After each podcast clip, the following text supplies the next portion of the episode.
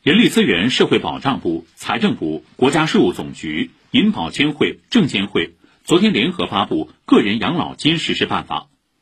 个人养老金是政府政策支持、个人自愿参加、市场化运营的补充养老保险制度。在中国境内参加城镇职工基本养老保险或者城乡居民基本养老保险的劳动者都可以参加。办法明确，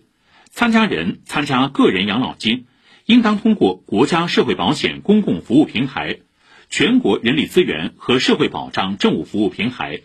电子社保卡、掌上幺二三三三 APP 等全国统一线上服务入口或者商业银行渠道。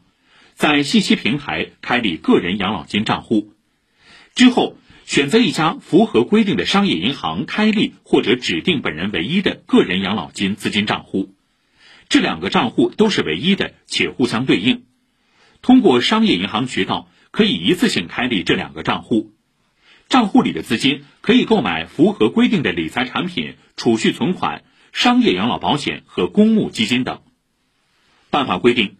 参加人每年缴纳个人养老金额度上限为一万两千元，个人养老金资金账户封闭运行。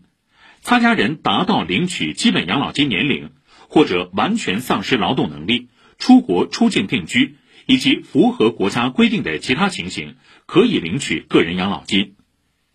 为维护参加人利益，办法强调，销售机构要以销售适当性为原则，做好风险提示。不得主动向参加人推荐超出其风险承受能力的个人养老金产品。